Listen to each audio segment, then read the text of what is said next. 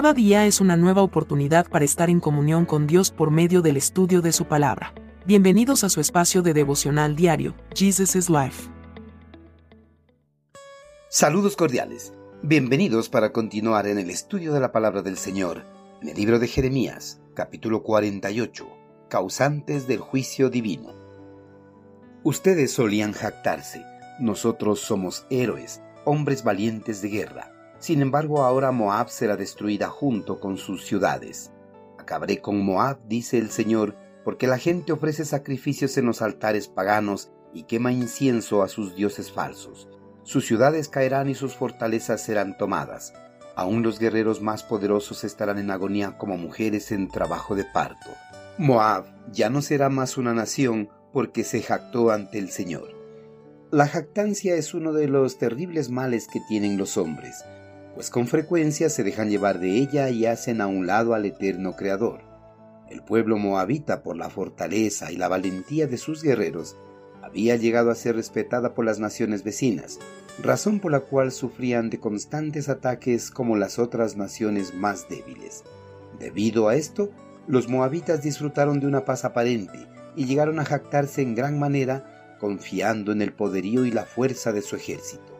Además, ellos creían que la fuerza de su ejército y la prosperidad de la nación eran debido a la ayuda, el cuidado y la protección de su dios Quemos, a quien le rendían adoración y sacrificios en los altares paganos. Con todo esto, Moab llevaba una vida completamente opuesta a la voluntad del Señor de los ejércitos celestiales. La jactancia y la rebeldía que puedan mostrar los hombres nunca quedará sin castigo ya que al eterno Creador no le agrada esta clase de actitudes.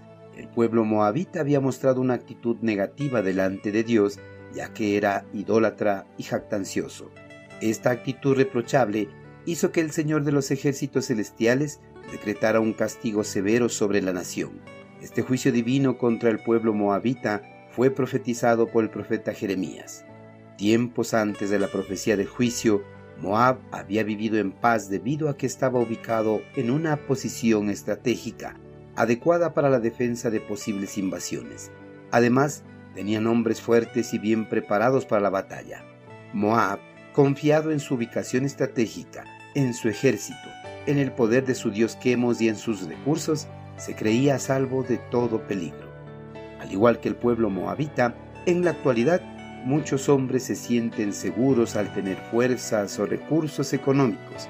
Erróneamente piensan que nadie les puede hacer daño. En su declaración de juicio, el Señor afirmó que destruiría completamente las ciudades moabitas y que sus guerreros más poderosos estarían en agonía como mujeres en labor de parto. En el día de juicio contra Moab, su posición estratégica, su ejército y su Dios no contarían para nada. Dios destruiría con total facilidad sin que exista alguna resistencia. La devastación de Moab sería completa. Tanto su valle o depresión del Jordán al norte del Mar Muerto como su llano o altiplanicie serían arrasados.